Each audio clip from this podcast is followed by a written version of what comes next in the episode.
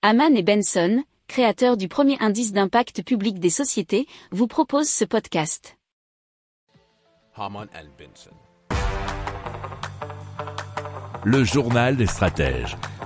Alors, on vous parle de Green Spot Technologies qui part d'un constat qui est qu'on gaspille entre 30 et 50% de la production alimentaire. Et donc leur but, c'est de créer une poudre à haute valeur nutritionnelle à partir de restes de l'industrie agroalimentaire. Alors ils prennent en exemple lorsqu'on produit de la compote de pommes, il va rester euh, le trognon et donc ils vont le récupérer, le rendre moins sucré, le réinjecter dans le circuit alimentaire et cela tout grâce à la fermentation.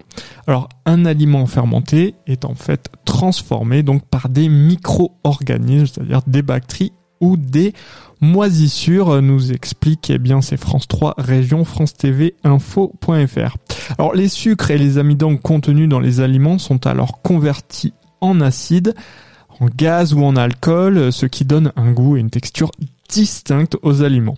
Et donc à travers un processus de fermentation long de quelques jours à quelques semaines, alors ben, la société obtient une poudre à haute valeur nutritive qui peut servir à la production de nombreux aliments. Pour approfondir ces sujets, abonnez-vous à la newsletter de Haman et Benson et écoutez nos autres podcasts que vous retrouverez dans les notes de l'émission ou sur notre site internet.